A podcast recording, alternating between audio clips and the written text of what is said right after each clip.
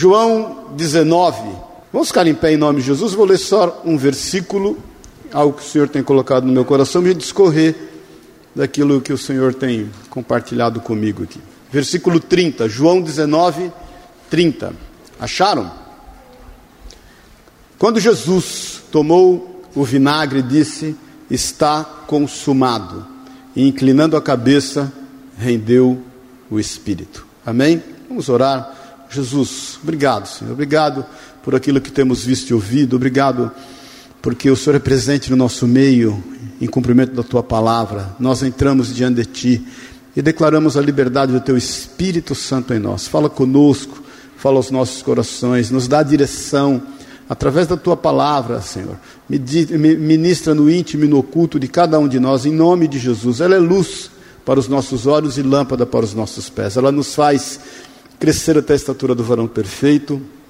Ela nos limpa, nos cura, nos liberta e nos mostra o caminho, a verdade e a vida. É o que nós pedimos em nome de Jesus e repreendemos e rejeitamos tudo que não é teu, em nome de Jesus, Senhor. Amém e amém. Amém. Antes de sentar-se, dá um abraço ao teu irmão, fala, meu irmão, quero ver você dar conta de comer tudo que tem lá no fundo. Quero ver se é bom é hoje. E tem para todo gosto. Tem comida italiana, tem comida mineira, tem comida baiana, tem tudo. Amém, queridos? Glória a Deus. Esse momento é tremendo naquilo que o Senhor declara. Quando ele declara está consumado, a palavra grega, muitos sabem que é usada aqui, é tetelestai. Acharam alguns escritos eh, de dívidas quitadas em grego que remontam à época do Senhor, escrito essa frase, tetelestai, ou seja, está liquidado, está consumado, não deve mais nada, está quitado. Foi isso que Jesus fez naquele momento. Ele entregou-se por amor de ti, por amor de nós, ele, ele quitou a dívida, ele, ele zerou o ano, ele fez com que todas as nossas dívidas fossem rasgadas, quebradas, desfeitas, todas as acusações caíram por terra, toda habilitação contra nós foi desfeita naquele momento. Houve um, um grande mover espiritual ali, e a palavra de Deus diz que ele, fazendo isso, ele entrega o seu espírito e declara que tudo realmente estava liquidado e consumado.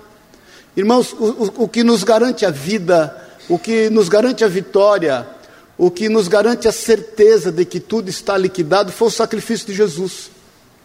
Não foi o bom comportamento de Jesus. Não foi aquilo que ele nos demonstra ser como cristãos, mas foi o seu sacrifício. Nada valeria se ele não houvesse entregado a sua vida por amor de mim e de ti. E a palavra de Deus diz que então ele entrega a sua vida e ele, e ele vai para a morte. E o que eu quero compartilhar com você não é acerca somente da morte e aquilo que ela gerou através desta morte para a nossa vida, mas sim acerca da sua ressurreição. Porque a palavra de Deus diz que logo no primeiro dia da semana, no domingo, logo pela manhã, Jesus ressuscita. E quando Jesus ressuscita, ele faz mais uma grande obra, ele decreta a morte da morte. A morte morreu. a morte deixou de existir. Ela, obviamente, ela opera nos nossos corpos naturais, em alguns, porque ainda creio que somos a geração do arrebatamento, e alguns nem verão a morte. Eu creio nisso piamente. Eu creio que nós já vivemos uma geração onde seremos arrebatados. Muitos vão passar pela morte, mas se passarmos, ainda que passemos pelo vale da sombra da morte, como diz o Salmo 23, nós não temeremos mal algum, porque a sua vara e o seu cajado nos consola. Ele nos faz repousar em pastos verdejantes, e Ele nos coloca à mesa diante dos nossos inimigos, e esses inimigos são aqueles que queriam operar morte nas nossas vidas, que foram vencidos. Então o Senhor decreta com a sua ressurreição a morte da morte. Ele inaugura um novo tempo para as nossas vidas. Ele inaugura um novo momento para que nós possamos viver uma vida e uma vida proposta por Ele, uma vida abundante, uma vida abundante. E eu já passei anos e, e nós vamos até a volta de Jesus, eu vou estar te falando isso. Eu creio que uma vida abundante não é o quanto você desfruta da vida que está ao teu redor. A vida abundante é o quanto você doa daquilo que o Senhor te deu abundantemente. Uma árvore abundante é aquela que você vai lá consome do seu fruto e ele abundantemente, na estação própria, todo o tempo, ele dá o seu fruto. Essa é uma vida abundante. É ter e ter o suficiente a ponto de repartir. Nós sabemos que a nossa prosperidade, ela não é conhecida por aquilo que a gente ajunta, por, por aquilo que a gente guarda, esconde. A nossa prosperidade é reconhecida por aquilo que a gente distribui, não é verdade? Essa é a vida que nos está proposta. E a ressurreição de Jesus nos decreta isso: a morte morreu. Não há nenhuma, nenhuma característica de morte que possa atuar com sucesso ou de forma perene, longeva na nossa vida. A morte é morte, morreu, acabou.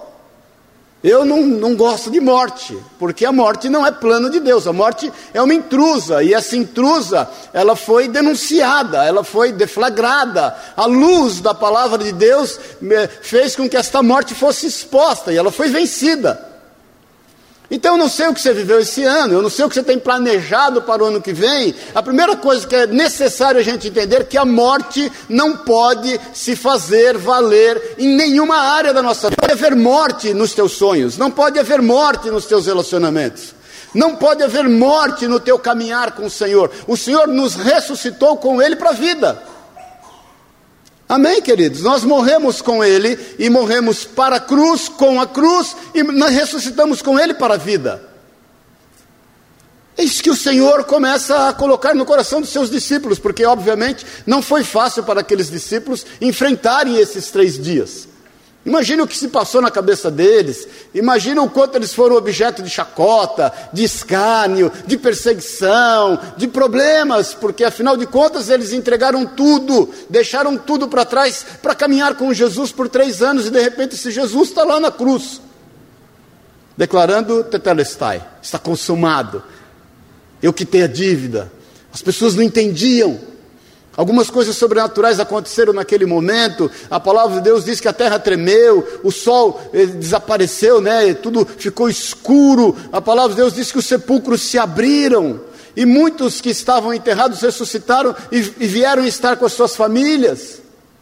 Muitas coisas aconteceram. O centurião olha e fala: Puxa vida, esse verdadeiramente era o filho de Deus. E o véu do templo se rompe de cima a embaixo para deixar claro que aquilo só poderia ter sido uma obra de Deus.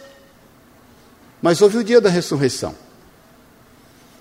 Houve o dia em que fosse declarado de que realmente a morte havia morrido. Então, meu irmão, minha irmã, em nome de Jesus, a morte morreu, as coisas velhas já passaram, tudo se fez novo. Nós vamos carregar para esse ano aquilo que morreu no ano passado, acabou, passou. Nós vamos carregar para esse ano a esperança de que aquilo que eventualmente foi, foi alvo de morte na nossa vida vai ressuscitar em nome de Jesus. É tempo de restaurar sonhos, é tempo de restaurar planos, é tempo de viver uma nova vida, é tempo de ser mais dependente do Senhor. O nosso maior pecado não diz respeito a questões morais, o nosso maior pecado diz respeito à independência de Deus. É a independência de Deus que faz com que a gente ande por caminhos que não são da vontade de Deus. Então eu creio que esse é um ano de nós sermos cada vez mais dependentes do Senhor, de nós caminharmos uma vida de vida, de nós entendermos sobre vida abundante, de nós já dispormos os nossos corações a nos oferecermos ao Senhor como sacrifício vivo, é o nosso culto, o nosso sacrifício racional, o nosso culto racional. É quando nós vamos para o sacrifício de forma racional, nós sabemos que nós temos algo a oferecer para aqueles que estão ao nosso redor. Nós sabemos que é um tempo em que nós temos que ir, Deus tem colocado no meu coração, esse é um tempo que nós temos que ir, que nós temos que avançar, que a gente tem que se dispor, que é tempo de viver coisas novas, é tempo de resgates, na nossa vida. Todos nós fomos chamados por Deus com um propósito específico. Queridos, eu estava meditando esses dias o quanto o Senhor me livrou da morte, literalmente, desde pequeno. Desde pequeno, imagina, eu vou fazer 59 anos Eu, eu tive uma enfermidade de intestino na época, fiquei com nove meses de idade, morre, não morre, morre, não morre, fiquei um ano. E por um milagre de Deus, e na, sem recursos na época, nem financeiros e nem da medicina, imagina, 58 anos atrás, a gente que é dessa geração, vamos falar a verdade, a gente é um sobrevivente, né? Nós sobrevivemos a um monte de coisa aqui. E, e, e, o Senhor me livrou. E por quantos acidentes que eu tive, irmãos, eu, eu, eu, se tinha uma roda de pessoas aqui, caía uma pedra do céu, caía na minha cabeça. Não, era um negócio assim, absurdo. É absurdo. Eu lembro um dia eu estava passando, construindo um prédio do lado da casa da minha mãe, tinha um, uma cerca lá, na época não era tapume, era um negócio grande. De repente um abençoado joga um pedaço de pau com prego lá, um, um cara da obra lá. E o negócio, estou eu e uns amigos andando, eu vejo o negócio, ele vem, vem, vem, vem, cai aonde? Na minha cabeça. Com prego. Depois, um cara me atropelou, eu caí na sarjeta, e Tanta coisa aconteceu na minha vida e livramentos de morte. Caí no rio, tomando ATI de carro. Imagina, capotei, não sei nadar. Não sei nadar, tive amnésia temporária. Já não sei nadar lembrando, imagine com amnésia. Quase morri afogado numa represa de Mariporã. Um moleque, eu era doido, né? Porque eu, eu, eu não sabia nadar, queria aprender a nadar. Estava eu, meu irmão e dois amigos. Aí eu olhei para a represa, ó, ó, que coisa, ó como Deus nos guarda. E eu olhei para a represa, o que, que eu pensei? Ó o entendimento. Eu falei, você joga um cachorro na água, ele sai nadando. Você joga um macaco na água, ele sai nadando. Você joga um gato na água, ele sai nadando. E o que eu vou fazer? Vou me jogar na água, eu vou sair nadando. Só que não, né? Só que não. Vou morrer. Por Deus, eles viram que eu né, se jogaram lá para dentro, me tiraram de lá, tapa, soco e sem contar o que eu ouvi depois. Uma vez, um monte de amigo na casa, no sítio de um amigo meu, aí aquela conversa, joga na piscina, não joga. Naquela época as piscinas eram bem fundas, né? Hoje as piscinas geralmente têm 1,40m. Aí começou, eu falei, ó, não joga, que vocês vão ter dois trabalhos, um de jogar e um de tirar, porque eu não sei nadar. E aí eu não tenho o menor problema com água, não tenho o menor medo, mas vai ter dois trabalhos. Ah, jogaram. Do jeito que jogou, martelo sem cabo, né? Fui lá para o fundo, graças a Deus, um abençoado ficou lá para ver se eu estava falando a verdade. E eu estava morrendo. Ele pulou e me tirou. Depois fui assaltado, levei tiro no rosto. E tantas outras coisas de livramento que por muitas essa semana eu estava parando para pensar, Jesus, quanto livramento só pode ter um propósito. A gente tem que ir. Nós não podemos parar. Se o Senhor te revelasse, irmãos, tudo que Ele já te livrou, você ia ficar assustado. Você ia ficar assustado de coisas que não chegaram aos seus olhos, não chegaram aos seus ouvidos, não subiu ao teu coração, as grandes e maravilhosas coisas que o Senhor já fez e fará no nosso meio. Agora, quando Jesus ressuscita, em cumprimento de todas as coisas, e os discípulos estão ali meio perdidos, tem algumas aparições de Jesus aqui antes da sua ascensão, que é isso que eu, que eu quero compartilhar com você.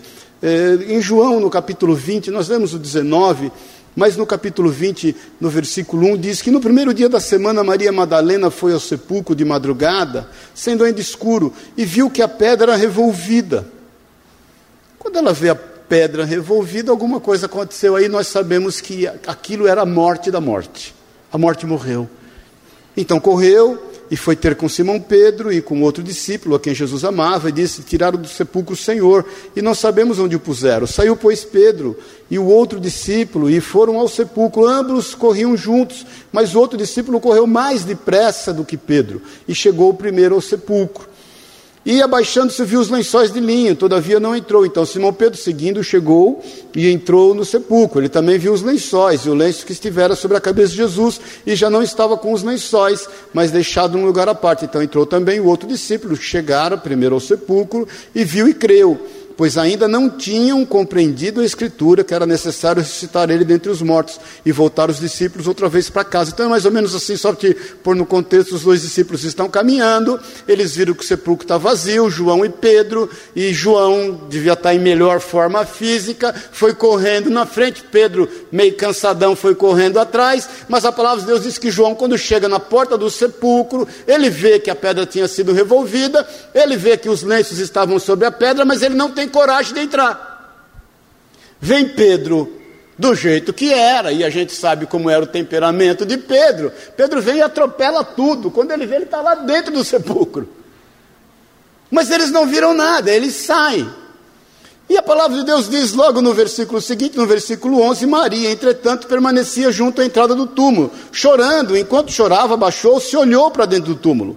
E viu dois anjos vestidos de branco, sentados onde o corpo de Jesus fora posto à cabeceira e outro do, aos pés. Então, esses anjos né, lhe perguntaram, mulher, por que choras? Elas, elas lhes respondeu, porque levaram o meu Senhor e não sei onde o puseram. Tendo dito isto, voltou-se para trás, viu Jesus em pé, mas não reconheceu que era Jesus. Perguntou-lhe Jesus, mulher, por que choras? A quem procuras? Ela, supondo ser ele o jardineiro, respondeu: Senhor, se tu o tiraste, dize-me onde o puseste, e eu o levarei. Disse-lhe Jesus: Maria. Ela, voltando-se, lhe disse em hebraico: Rabone, que quer dizer mestre. Recomendou-lhe Jesus: Não me detenhas, porque ainda não subi para o meu Pai. Só até aqui e eu vou só te pôr no contexto. Nós temos essa mania, né? Deus faz coisas novas no nosso meio e a gente não reconhece que Ele está agindo. A história planejada por Deus na nossa vida, ela acontece. Deus não tem plano B, querido. O Senhor preservou a minha vida como preservou a tua, de tantas coisas, porque Ele só tem um plano, Ele tem o um plano A. Em meio a toda essa turbulência que a gente vai vivendo e todo esse ataque nos nossos sentimentos, muitas vezes a gente não consegue entender aonde é que Deus está agindo e a gente meio que confunde Jesus com as coisas é, rotineiras da vida. Ela achou que, eles, que ele era só um jardineiro ali, e vamos falar a verdade, elas já tinham visto os anjos. Então Jesus aparece ali, e, e, e é relatado aqui especificamente a Maria Madalena, e Mateus 28 fala que Maria Madalena estava com outras mulheres e elas não reconhecem o Senhor. Mas a partir do momento que uma voz entra no íntimo e no oculto de cada uma delas, elas podem se prostrar e reconhecer que aquele que estava falando com elas é Jesus. E Jesus, quando fala com elas, e é o que eu quero discorrer essa manhã com vocês, ele fala, não me impeça, mas ele, ele diz algo aqui que é o que nós não lemos no versículo 17. Ele fala assim: Mas vai, vai ter com os teus irmãos. Sabe o que eu creio que o Senhor tem para nós esse ano? Ir. Porque por muitas vezes nós estamos correndo atrás dos sonhos que o Senhor sonhou para nós e eles vão se realizar, pode ter certeza. Nós estamos querendo ajudar Deus em tantas coisas acerca das nossas vidas, e você pode ter certeza que, por mais que você esteja ansioso, você não vai aumentar um côvado, como diz a palavra de Deus, sequer na tua vida, ou seja, o comprimento de 45 centímetros na tua vida, você não vai, a gente não vai conseguir fazer mais do que aquilo que o Senhor tem a fazer por nós, por mais que a gente queira ajudar o Senhor, o Senhor é suficiente. Nós não somos autossuficientes, mas Ele é o suficiente para as nossas vidas. E o Senhor chama aquela mulher e eu, eu fico pensando que ela queria muito ela estar extasiada ali, tanto ela como as que estavam com ela, relatado em Mateus 28. Porque diz que as outras mulheres, elas se jogam aos pés do Senhor e elas adoram o Senhor, mas o Senhor naquele momento as levanta e fala o seguinte: vai. Porque a nossa vida não pode ser uma vida só de contemplação.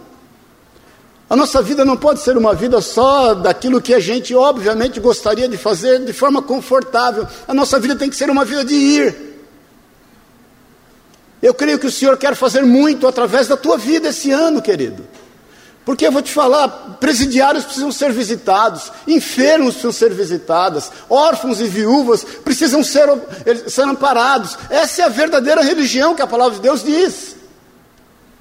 As pessoas precisam ouvir da palavra do Senhor. Nós não podemos nos, nos, julgar sabedores ou conhecedores de quem vai ou não ouvir a palavra. A palavra de Deus está franqueada a todas as pessoas. E o Senhor nos trouxe até aqui com esse propósito de nos enviar. Então Jesus aparece e ele declara o vai para essas mulheres aqui em João 20, ele declara o vai para essas mulheres em Mateus 28, e a palavra de Deus diz que logo em seguida ele se ausenta delas e ele vai visitar outros discípulos, que está em Lucas 24, não precisa abrir, e os discípulos estão num caminho chamado caminho de Emaús, eles saem de Jerusalém, eles se ausentam do lugar da batalha, eles resolvem entender que agir por conta por conta própria, era muito melhor do que estar ali sendo alvos de toda e qualquer é, situação difícil que eles estavam vivendo, enquanto Jesus não ressuscitara, e eles nem sabiam a certeza que ele ressuscitara, eles se ausentam, vão caminhando, já estão a 12 quilômetros de Jerusalém, Jesus anda com eles. Eles também não reconhecem Jesus, eles estão nervosos, eles estão impacientes e o Senhor andando com eles começa a compartilhar com eles tudo o que dizia acerca dele no livro da lei. O coração deles começa a se acalmar, eles constrangem Jesus a estar com eles, e Jesus senta com eles, compartilha o pão e some. Quando Jesus some e eles têm aquela experiência com Jesus ressuscitado, sabe o que eles fazem? Eles não só vão, eles voltam. Porque eles tinham que ainda estar em Jerusalém para receber poder que vinha do alto, para depois sair. E deixa eu te falar um mistério que é nisso que o Senhor tem colocado no meu coração. Muitas vezes o nosso ir, e para que esse ir seja eficiente, é necessário que a gente volte. Bom dia, paz do Senhor. Volte aos pequenos começos. Volte na dependência do Senhor. Volte no saber esperar o Senhor fazer todas as coisas. Muitas coisas, às vezes, irmãos, tem dado errado na nossa vida, sabe por quê? Porque a gente tem se precipitado, a gente, a gente, quer, a gente quer ir no nosso tempo, a gente quer ir na nossa velocidade. E muitas vezes é necessário que a gente faça realmente um balanço à luz da palavra de Deus, foi o que aqueles homens fizeram, que Jesus ministra o coração deles, à luz do que diz a palavra de Deus, para que eles voltassem para o lugar onde o Senhor queria que eles estivessem, para depois eles irem. Deixa o Espírito de Deus ministrar o teu coração, porque de repente esse é o tempo agora de você se voltar àquilo que Deus diz na Sua palavra. É o tempo de você se voltar àquilo que o Senhor quer acerca da tua vida, para você ir. Por muitas vezes nós erramos por fazer primeiro e orar depois. Amém, queridos? Amém. Bom dia, paz do Senhor. Então o nosso ir, ele é composto também de voltar. Ele é composto de nós revermos as nossas bases. Irmãos, me marca muito quando Neemias entra em Jerusalém para restaurar os muros, e ele entra sozinho, a princípio com um cavalo entrando de porta em porta para avaliar o, o, tamanho dos danos, quando ele começa a obra de reestruturar os muros de Jerusalém, a primeira coisa que ele faz, sabe qual é? Ele tira os entulhos. Você não consegue construir algo novo em cima de entulhos. Você não consegue fazer uma estrutura boa, sólida, em cima de coisas que estão te atrapalhando. Não dá para adaptar entulho com coisa nova, querido. Esses discípulos estavam cheios de entulhos. Eles precisavam voltar para Jerusalém. Eles precisavam estar no local da obediência. O Senhor havia declarado isso. Isso está em 20, Lucas 24, 44. Está também em Atos 1, 4. E nós vamos ler Atos 1 daqui a pouquinho. Que eles não deveriam ausentar-se de Jerusalém enquanto eles não fossem revestidos de poder. Todas as vezes que nós agimos por conta própria, nós estamos fadados ao fracasso e ao erro, ainda que imbuído das melhores intenções. Amém, querido? Ainda que imbuído das melhores intenções. O nosso local é de dependência, esse é o nosso local, é aí que a gente deve estar. Paulo e Silas foram impedidos duas vezes de pregar o Evangelho em lugares que o Senhor não queria que eles pregassem naquele momento. Depois você leia isso em Atos 16. e vão parar em Filipos. Então, ainda que imbuído das melhores intenções, tem hora que nós temos que pegar os entulhos, parar de administrar os fracassos e começar algo novo. Eu não sei quais foram as frustrações que você viveu esse ano. Agora, uma coisa eu tenho certeza: não quer dizer que aquilo que você sonhou e é sonho de Deus na tua vida, que isso não vá se realizar. Você só precisa voltar para Jerusalém um pouco. Para ir, é necessário que você volte. E é necessário que você pegue os entulhos e tire da sua vida. As coisas velhas já passaram. Tudo se fez novo. Acaba com esse negócio de mágoa. Acaba com esse negócio de decepção, de frustração, de sentimento de traição, sentimento de abandono, sentimento de rejeição. O Senhor é o teu pastor, é o Senhor que é o teu pastor. E nada te faltará, nada, Ele é teu pastor. Amém, querido? Então eu quero começar um ano zerado, porque eu quero ir. Eu quero me dispor a fazer. De que forma? De forma dependente, tendo uma experiência com a vida e a ressurreição de Jesus, sabedor que tudo está consumado, toda dívida foi liquidada. Eu tenho um campo aberto diante dos meus olhos. Eu tenho um campo aberto diante dos meus olhos e algo grande a fazer. Agora eu não posso fazer sozinho, eu tenho que fazer com o Senhor. Eu não posso fazer sozinho sem que as pessoas que o Senhor tem colocado ao meu derredor tenham a mesma visão e caminhem com a mesma direção. Amém? Então vai.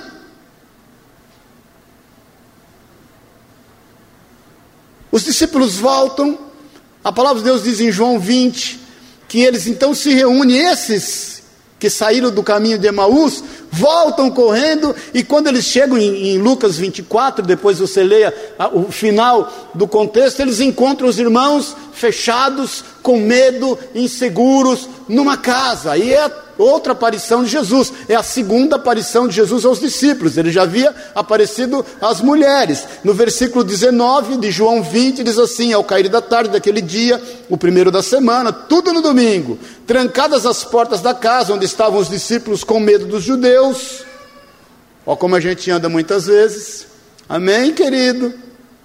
Medo do medo, porque os judeus os perseguiam por medo. Nós temos muitas vezes medo do medo dos outros. As pessoas, por medo, se levantam contra nós. Muitas vezes as pessoas, elas usam da pior arma para elas. Elas querem nos, nos confrontar, nos combatendo, quando elas deviam nos confrontar com ideias. Mas é outro assunto, qualquer hora a gente fala sobre isso. Ao cair daquela tarde, trancadas as portas da casa onde estavam os discípulos com medo, dos judeus, veio, pois, Jesus, pôs-se no meio deles e, e, e lhes disse: Paz seja convosco. E dizendo isto, lhe mostrou as mãos e o lado. Alegraram-se, portanto, os discípulos ao verem Jesus. Disse-lhes, pois, Jesus outra vez: Paz seja convosco, assim como o Pai me enviou, eu também vos. Vai, querido. Vai. Para de administrar medo. Todas as coisas já, aconteceram. Tudo já foi consumado. Começou um novo tempo. Vai. O Senhor não quer nos livrar das cadeias do medo para nada, querido. O Senhor não te livrou de tudo que Ele já te livrou da vida para nada. Eu não sei o que você pensa de aposentadoria, irmãos. Eu só sei uma coisa: quando a gente descansa, a gente carrega pedra. Vida com o Senhor você não vai aposentar nunca. Nunca. Eu vou fazer 25 anos de ministério o ano que vem. Eu não penso em parar. Eu penso em ter um momento sabático de me preparar melhor. Porque eu creio que até a volta do Senhor, ou até que Ele chame a minha senha, porque um dia pode acontecer. Senha 14 é a minha, pronto, glória a Deus, caminhando eu vou para Canaã, aleluia. Mas eu não me vejo parado. Posso falar uma coisa, queridos, do fundo do meu coração? Nesses 41 anos que eu entreguei minha vida para Jesus, e te falo, ainda estou no processo de conversão, até hoje. Mas uma coisa eu te digo com toda certeza, com toda certeza. Não teve um dia desses 41 anos que eu não falei o nome Jesus. Teve um dia. Nesses 41 anos, eu tenho falado que Deus é bom, que Jesus é o Senhor. Por onde eu vou, por onde eu vou, isso não é mérito meu, mas é o que o Senhor colocou no meu coração. Jesus livra aqueles homens daquele medo, faz dele homens livres e os envia. Disse-lhes Jesus outra vez, versículo 21, paz seja convosco, assim como o Pai me enviou, também vos envio. E havendo dito isto, soprou sobre eles e disse-lhes: Recebei o Espírito Santo. Se de algum perdoardes os pecados, são-lhes perdoados, e se lhe retiverdes, são retidos. Entenda o tamanho da responsabilidade. As pessoas estão aí carregando culpas, medos, frustrações. Sabe o que elas precisam ouvir? Você está perdoado. Se você não libera essa palavra, se você retém isso, as pessoas não podem desfrutar o melhor que o Senhor proporcionou para elas. Irmãos, tem muitas pessoas por aí caminhando, sem saber que são nossos irmãos, e são. E às vezes a gente está julgando as pessoas e olhando e, e pensando: será que ele realmente é meu irmão? Será que ele não está nessa vida aí? E, Irmãos, olha, tem um autor de um livro, de vários livros, né? O Evangelho Maltrapilho, eu gosto muito. O, o Brian Manning, já ouviu falar dele? Esse cara se converteu moço. Ele era um teólogo católico. E ele serviu a Deus e resolveu se enfiou aí por vários lugares do mundo, pregando o evangelho, estudando a palavra de Deus, estudou tudo e depois de 28 anos, ele volta para os Estados Unidos decepcionado com a religião, com as pessoas. E o Brian, ele, ele, ele não chamava Brian, é, Brian Mayne, né? Ele, o nome dele era Richard Mayne. Mas ele teve um amigo que serviu com ele na guerra e morreu ao lado dele, que chamava Brian, Braining. E ele, por homenagem a esse amigo, adotou o nome desse amigo. E nessa sua peregrinação, depois que ele voltou, todo decepcionado, cheio de entulho, cheio de medo, cheio de problema, estudou, estudou, estudou, estudou e chegou a uma simples conclusão: os homens não valem nada. a vida dele virou do avesso e ele começou e se entregou ao alcoolismo.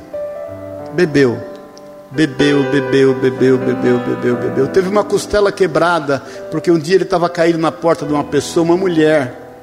E essa mulher muito brava com ele, caído ali, vomitando e fazendo as suas necessidades, chutou ele e quebrou uma costela dele. Sabe quanto tempo ele ficou nessa vida? Dez anos. Leia a biografia dele. Ele que escreveu o Evangelho Maltrapilho. O Evangelho Maltrapilho que ele escreve é um sentimento que é no seu coração de compartilhar que a religião não pode fazer nada pelo homem, mas que sim, os maltrapilhos, como ele foi, podem ser dignos do Senhor. Um dia esse homem conhece uma irmã. Nada como uma mulher na vida de um homem, né, irmãos? Deus tem seus caminhos, né? E ele vai começa a frequentar a igreja que ela frequentava, uma igreja batista nos Estados Unidos. E aí passa um tempo, ele viu que lá na igreja batista ele convivia com os mesmos problemas que ele convivia lá na outra igreja. E aí ele escreve o Evangelho Maltrapilho. Será que os nossos medos, frustrações, será que as situações do mundo contra a nossa vida são capazes de interromper o plano de Deus para nós? Ele é, dos, ele é um dos autores mais lidos no mundo e que tem edificado a vida de milhares e milhares de pessoas.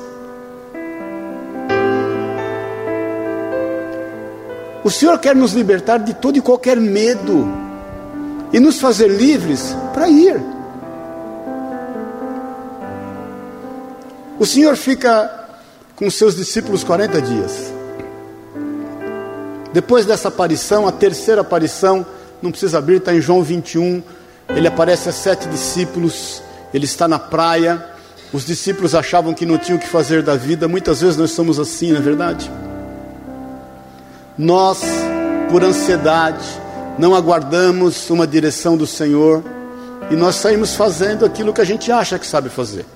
Pedro e seis discípulos estavam na praia, Jesus já havia aparecido a eles duas vezes, eles estavam se achando meio sem rumo na vida, um olhou para o outro, Pedro, sempre Pedro, falou: Vamos pescar? Vamos. Eles foram pescar e eles passaram a noite tentando pescar e nada apanharam. Antes do romper da manhã, a palavra de Deus diz que eles ouvem uma voz e lá da praia alguém diz assim: jogue a rede para outro lado. Eles fazem uma pesca maravilhosa, o, o, o, barco quase veio a pique. Pedro reconhece Jesus, põe as roupas, se joga nas águas e vai ter com o Senhor, vai estar com Ele. Quando ele chega na praia, Jesus já tem um pão e um peixe assado. Os nossos caminhos, segundo os nossos entendimentos, não valem a pena, querido. Jesus mostra isso a eles, porque no meio das suas tentativas, o Senhor chama eles e fala: Vocês pescaram alguma coisa? Valeu a pena caminhar sozinho, independente? Quando eles chegam, o peixe está pronto, o pão também. Jesus valoriza o trabalho deles, fala: Me traz aí alguns peixes. Passado 40 dias, e nós estamos terminando, chega o tempo de Jesus ascender aos céus. em Atos 1, no versículo 6, diz assim: Então os que estavam reunidos lhe perguntaram: Senhor, será este o tempo em que está de Israel?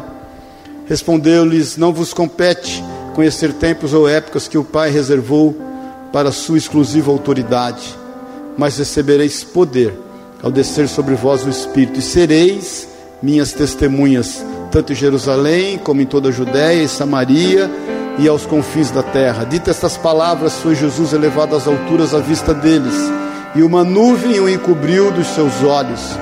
E estando eles com os olhos fitos no céu, enquanto Jesus subia, eis que dois varões vestidos de branco se puseram ao lado deles. Versículo 11, presta atenção. E eles, esses varões vestidos de brancos lhes disseram: Varões galileus, por que estáis olhando para as alturas? Esse Jesus, que dentre vós foi assunto ao céu, virá de modo como vistes subir. E eu quero parar aqui com essa pergunta dos anjos a nós: Por que estáis olhando? Eles ficam admirados, olhando o Senhor subir. E os anjos dão a eles uma ordem, falam: vocês estão olhando por quê, querido? É, é hora de vocês agirem, é hora de vocês irem, é hora de vocês ocuparem o espaço, chega a hora de vocês fazerem, porque a vida não é uma vida só de contemplação. A vida é uma vida de fazer. Oração é composto de falar e agir. É orar com ação. Porque não adianta nós orarmos, orarmos, orarmos e não fazermos nada. Eu conheço irmãos que estão orando, orando, orando e nada está acontecendo, está só orando. Outros estão administrando os entulhos. Tem, tem entulho de, intima, de, de estimação, irmãos.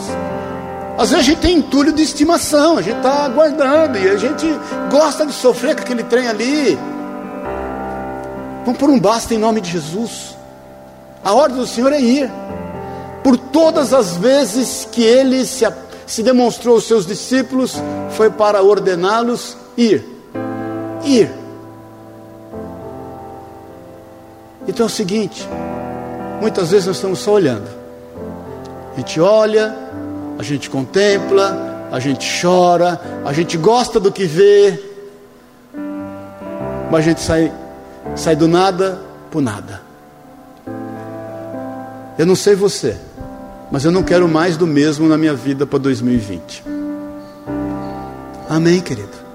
Eu não quero mais do mesmo. E eu tenho buscado em Deus isso. Senhor, o Senhor de tantas coisas me livrou, obviamente com um propósito.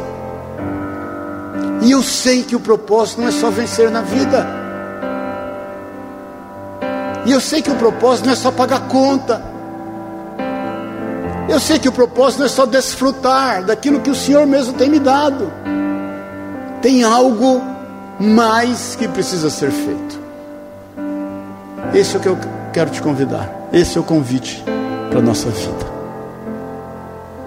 É quando você pode dizer, então, Senhor, eu quero mais de Ti. E eu quero te fazer esse apelo. Para você buscar diante de Deus, falar, Senhor, eu quero ir, me mostra o caminho.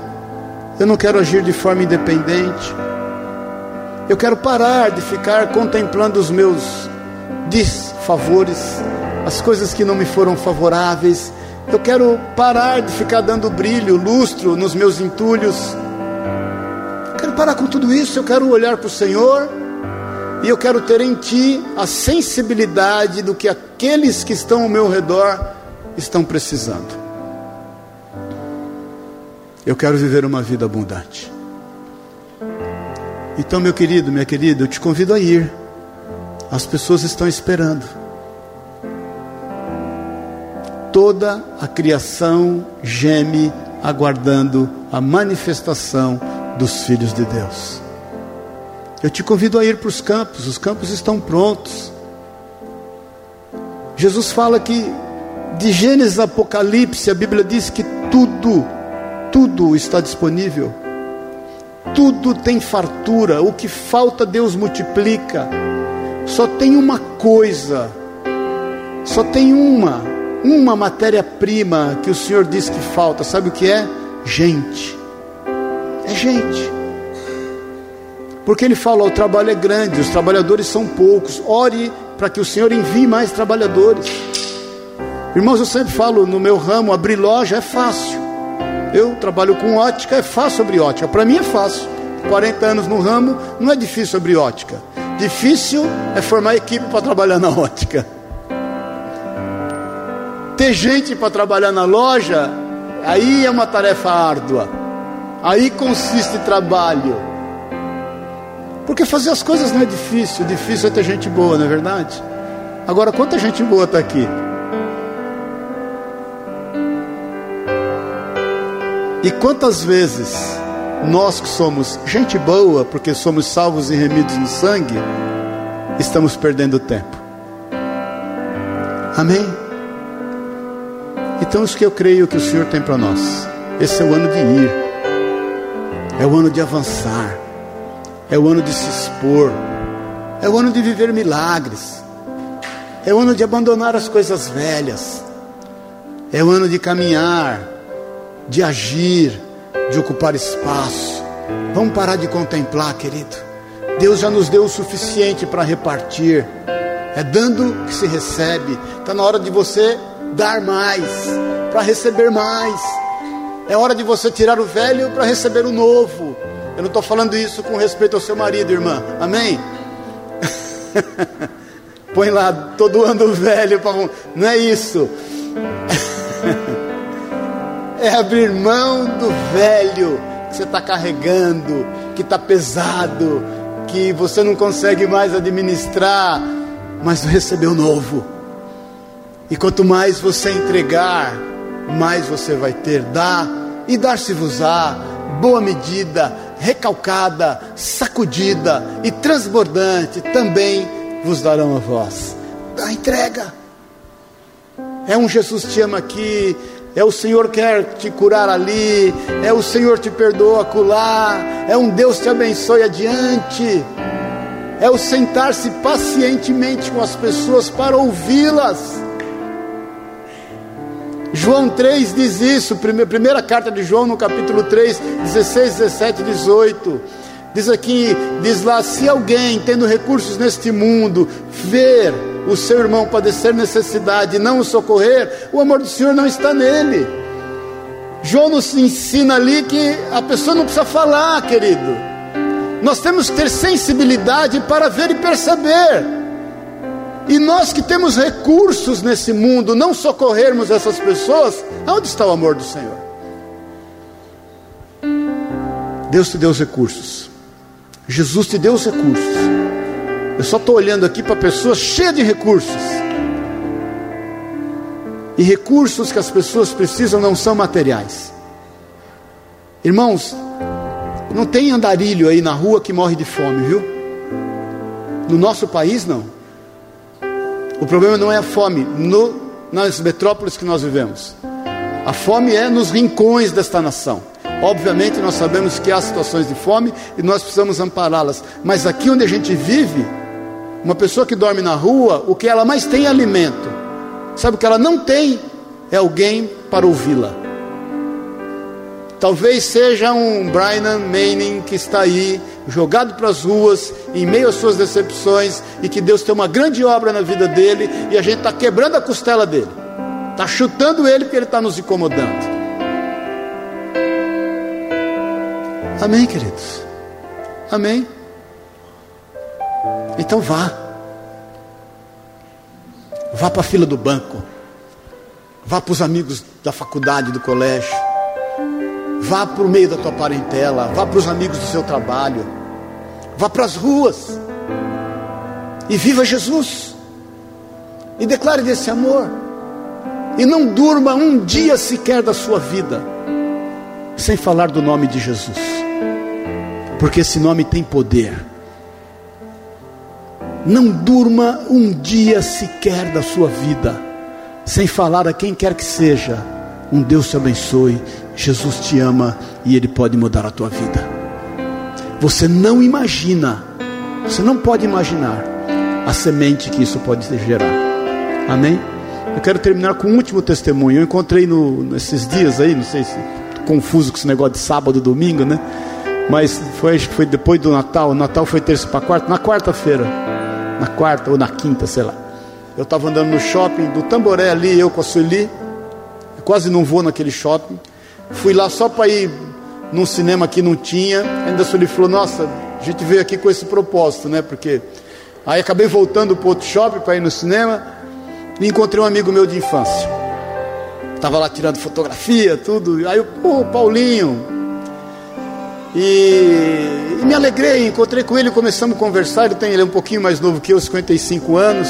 A gente era um moleque de rua, aquela aí começamos a lembrar. Hoje ele é pastor.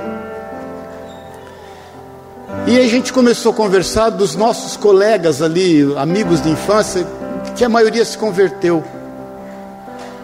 E a gente começou a lembrar, eu fui o primeiro a me converter da nossa turma. Ele falou: Puxa, Maurício, você se converteu primeiro e você pregou o evangelho para o meu irmão, o Cosme, que eram dois gêmeos, Cosme e Damião. E eu tirava sarro do Cosme e tirava, tirava sarro de vocês. Hoje a minha família inteira é cristã, eu sou pastor, e muitos dos nossos amigos se converteram. Você tem ideia, irmão? Você tem ideia da semente que você lança, o quanto ela pode germinar, crescer, florescer e frutificar e dar frutos a 30, 60 e 100 por um? Aí eu mandei um zap para ele depois, falei, Paulinho, a gente precisa fazer a reunião dos amigos de infância. Vamos fazer. Eu falei, pastor ele, vou fazer. Vou fazer. E eu creio que essa semente foi colocada porque tinha em toda a vila ali uma família só de cristãos, de crente, e todo mundo olhava eles meio de lado. Eu lembro que essa família deu Bíblia para as famílias. Eu me converti lendo uma Bíblia que essa família deu para o meu pai e para minha mãe, uma Bíblia ainda de folha de seda, uma semente. Então, meu irmão, minha irmã, Jesus está voltando, os campos estão brancos. Vai, querido. Buscai primeiro o reino dos céus, Mateus 6,33, e toda a sua justiça, e as demais coisas vos serão acrescentadas. Amém? Vamos ficar em pé em nome de Jesus.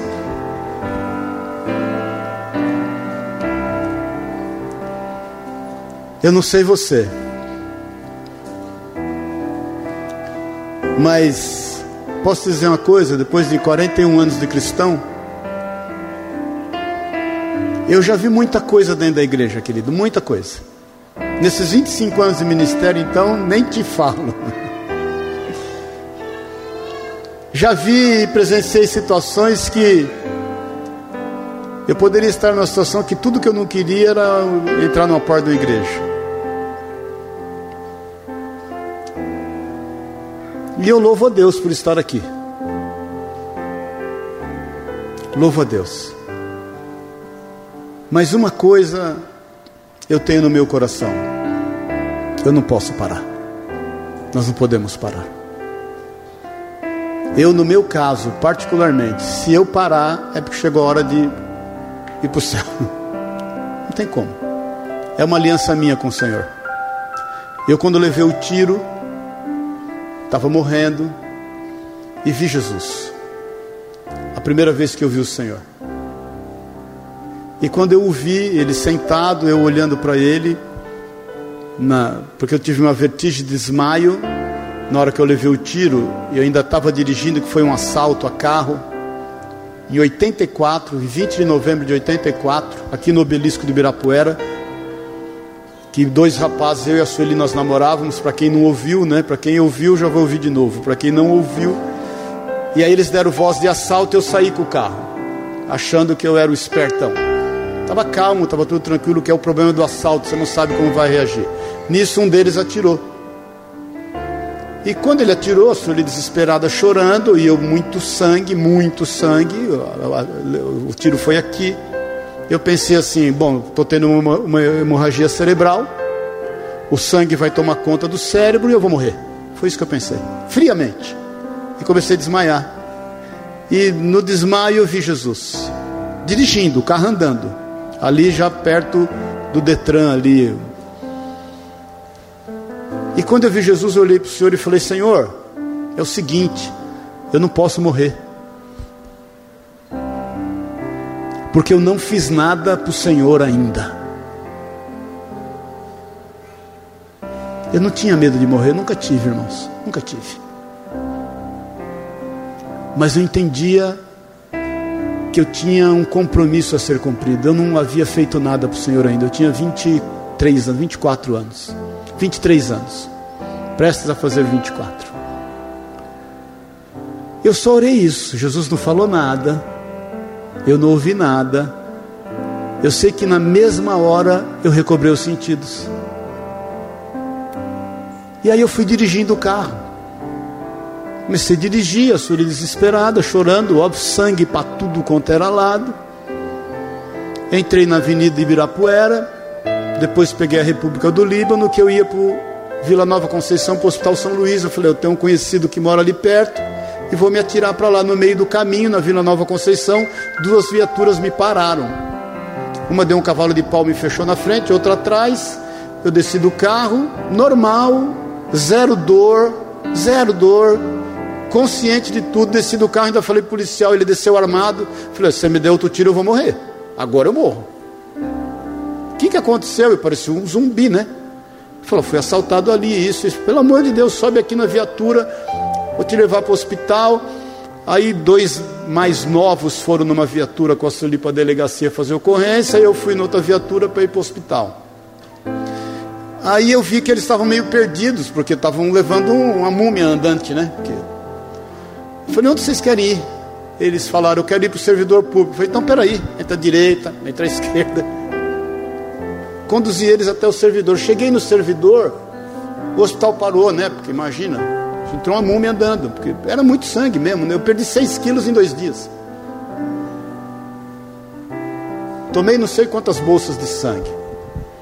Aí tiraram uma radiografia, eu andando normal, consciente, tudo normal. Eu, eu sabia que tinha levado um tiro do pescoço para cima. Sei lá onde estava a bala, sabia nada, falando normal, sem dor nenhuma, zero dor, zero dor. Com a radiografia, a mulher me colocou numa salinha, fiquei lá sentado esperando sentado, meio, meia luz. Aí entra a médica com a radiografia na mão. Olhou para mim e falou assim: Ô moço, você acredita em milagre? Eu falei: Eu acredito. Ela falou: Porque não é possível. Não é possível. Eu falei: Onde está a bala? Ela falou: Vou te explicar o trajeto. A bala entrou aqui desse lado aqui. Ela ia subindo para o cérebro. Ela bateu no seio maxilar. Então, ao invés dela romper o seio maxilar, ela ricocheteou no seio maxilar e desceu por trás do nariz. Põe a língua do céu na boca. Eu pus, achei a bala. Ela estourou o palato, que é o céu da boca, e ficou presa pela pele. Olha a pelinha. Aí eu punha a língua assim a bala fazia isso, subia e descia. Assim, assim. Eu falei, arranca, que eu sou filho de baiano e eu vou embora para casa. Não, você tem que fazer uma cirurgia. Preciso entrar aqui, preciso tirar, tem, tem resquício de bala. Eu falei, não, vamos fazer agora. Eu falei, você está em jejum. Eu falei, eu estou em jejum. Ela falou, filho, o médico, a médica aqui sou eu. Você vai operar amanhã de manhã. Eu operei na quarta, 21 de novembro de 84. Na quinta, eu estava em casa lavando o carro. Milagres que eu vivi nesse dia. Não morri. Não tive sequela. Ela falou: é impossível, clinicamente falando, é impossível a bala não ter rompido trigêmeos. No mínimo você ia ficar paralisado aqui, essa face esquerda. Porque ela não dá para entender, porque ela não rompeu trigêmeos e você não ficou paralisado. O Ayrton Senna, por um golpe de ar, naquela época, ficou paralisado um lado do, do rosto. Foi um golpe de ar te paralisa. E terceiro milagre, que eu fiquei 30 dias na época, assim, assustado, qualquer pessoa vinha, e eu, né, com aquele negócio, e, e aí tinha aquele trauma, com 30 dias eu tive dois sonhos, nunca mais tive trauma nenhum, nunca tive medo, nada, nada de nada. Sou livre. Nunca tive medo de assalto, nada. Mas o grande milagre que aconteceu também, sabe qual foi? Eu não tive AIDS. Todos que passaram por transfusão de sangue naquele período, inclusive hemofílicos, tiveram AIDS porque o sangue que se dava nos hospitais era o sangue fator 8 que vinha da África. Eu fiquei um ano com esse barulho de AIDS na minha cabeça, um ano. Será que eu tenho? Será que eu não tenho? Será que eu tenho? Será que eu não tenho? Porque começou a aparecer as notícias logo em seguida das contaminações de AIDS. E a AIDS explodiu no mundo em 86, né? E você pode ler os relatos que os que foram contaminados aqui, muitos foram com transfusão de sangue. E eu te pergunto: será que há impossíveis para Deus? Quantas coisas mais o Senhor tem que te livrar? Então eu tenho uma aliança pessoal. Eu, eu, eu falei para o Senhor: Senhor, eu não posso morrer porque eu não fiz nada para o Senhor ainda. Então toda hora eu estou falando: Senhor, eu entendo que eu não fiz nada para o Senhor ainda. Prolonga mais. Eu não fiz nada para o Senhor ainda. E te falo com coração, irmãos, de coração aberto. Eu entendo que eu não fiz nada ainda. Não fiz nada ainda. Tem muito a fazer. Então vai. Vai. Não contabilize recursos, querido. Não espere ter para fazer. Vá por fé. Estava falando isso no, antes do culto. Vai por fé. Eu, eu acredito muito nos pequenos começos. Vai. Começa a fazer. Pisa a água e ela vai abrir. Mas pisa. Se você não pisar, ela não abre. Você vai ficar olhando para a água, vai ficar orando a Deus, e Deus já está falando, vai, vai, você não vai, o mar não abre. Vai. Tem horas que o Senhor manda a gente parar de orar. Para de orar, querido. Falou para Moisés, para de orar. Toca as águas e elas vão se abrir. Amém? Amém? Então vai. Vai, porque você tem uma grande obra confiada nas tuas mãos. Amém? Feche os teus olhos na liberdade. Olha para a sua vida. Eu quero te pedir algumas coisas nessa manhã. A primeira, pare de administrar entulhos. Pare de administrar a morte. Pare de pensar nela. Não pense que a morte venceu qualquer área da tua vida, ela não venceu. A morte foi morta. Jesus matou a morte. Ele venceu ela. Então a morte não tem parte com a tua vida. Não tem parte. Pode ter certeza disso. Nós fomos destinados à vida em Cristo Jesus. Tudo foi consumado. A partir daquela frase, todas as coisas passaram a ser novas. Esse é um novo tempo, onde nós celebramos na nossa cultura um novo ano. Outras culturas são outros, outras, outras datas, mas para nós tem um simbolismo, tem um significado. Viva coisas novas. Entenda que os campos estão brancos. Então a primeira coisa que eu quero te pedir, abra mão do velho. Abra mão da morte. Abra mão, abra mão dos traumas, das frustrações, dos medos. Você está livre, o Senhor é quem abre a porta para que você caminhe livre, você é livre. O Senhor coloca diante de ti um novo tempo, um novo momento, com novos sonhos, com sonhos que você acha que morreram, ressuscitados, com palavras cumpridas, com promessas realizadas de Deus na tua vida.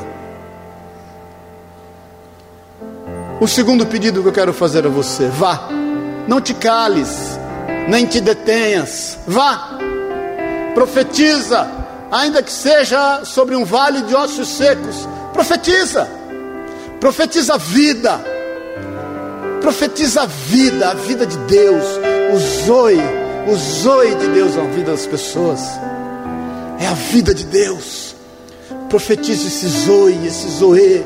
Profetiza. Declara por onde você for, porque vida gera vida. Por onde você for, sorria. Se você tiver que chorar, chore com aqueles que chorem mas ministre a eles a alegria. A alegria é dom, é fruto do Espírito Santo de Deus, quer dizer, é parte do fruto. Então profetize alegria, declare vida. Não tenha medo de ser feliz, não tenha medo de desejar felicidade às pessoas. Creia nisso. Vá, querido. Vá, querido. Sonhe os sonhos do Senhor. Viva os planos do Senhor.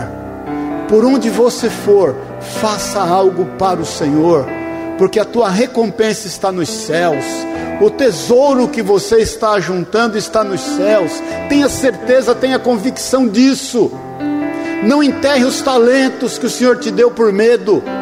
Multiplique esses talentos, saia rapidamente a negociar, põe em prática aquilo que Ele te deu, por onde você for, por onde você andar, quer seja no seu trabalho, quer seja no seu meio social, quer seja onde você estuda, quer seja onde você ande, onde você conviva, vá, porque é a vida na tua vida, em nome de Jesus. Eu quero só, antes de encerrar, orar por você. Sinto no meu coração pelo Espírito Santo. Você que está com dificuldade de entregar o que se passou você que está com dificuldade de entregar o que é velho. Você que está com dificuldade de entregar as frustrações, os medos, os sentimentos de traições. Levanta a tua mão, eu quero orar contigo. Você vai fazer essa entrega agora, porque eu quero te ver novo de novo, em nome de Jesus. Declara comigo assim: Senhor Jesus Cristo, eu entrego nas tuas mãos tudo que é velho na minha vida, todo sentimento de frustração, de abandono, de desamparo, de traição, de medo, eu entrego diante de ti agora. Em nome de Jesus, eu abandono o que é velho para viver o novo eu quero, na autoridade do nome de Jesus, respirar vida, respirar o novo do Senhor. É o que eu peço, em nome e na autoridade de Jesus. Fica com a tua mão levantada, Pai querido. Essas mãos estão levantadas a Ti. E é entregue a Ti, Pai, todo jugo, todo peso, é o Senhor quem nos convida, dizendo: Vinde a mim, vós que estáis cansados, sobrecarregados. Experimentai de mim que sou manso e humilde de coração e que meu jugo é suave e meu fardo é leve. É o Senhor que nos desafia a lançar sobre Ti toda a nossa ansiedade, porque o Senhor tem cuidado de nós. Por isso, Deus, essas mãos estão levantadas a Ti como sinal de entrega. E eu ligo na terra aqui nos céus o que está sendo feito essa manhã. Nós queremos ser livres desse fardo que tem atrapalhado o nosso ir, o nosso andar, aquilo que o Senhor nos chamou a fazer. Por isso, nesta manhã, nós colocamos diante do Senhor, e eu declaro, Senhor, tudo se foi. Toma nas tuas mãos, e que os teus filhos, as tuas filhas, que todos nós aqui, Pai, estejamos caminhando livres, porque foi para a liberdade que Cristo Jesus nos libertou. Eu declaro em nome de Jesus que toda acusação, toda sentença, toda habilitação de Satanás, porque ele é o acusador, eu declaro a tua palavra, tetelestai, tetelestai, está consumado, está feito, está quitado, a nossa dívida foi quitada, e nada mais pode nos impedir de caminhar segundo a tua vontade, em nome de e na autoridade de Jesus. Amém? Eu queria que todos vocês levantassem a mão. Declara comigo assim: Senhor Jesus Cristo, eis-me aqui, envia-me a mim. Eu quero ser uma bênção por onde eu for, e que o teu nome seja reconhecido, seja percebido na minha vida, e que toda honra e toda glória seja dada a ti, em nome de Jesus. Amém e amém. Amém. Glória a Deus.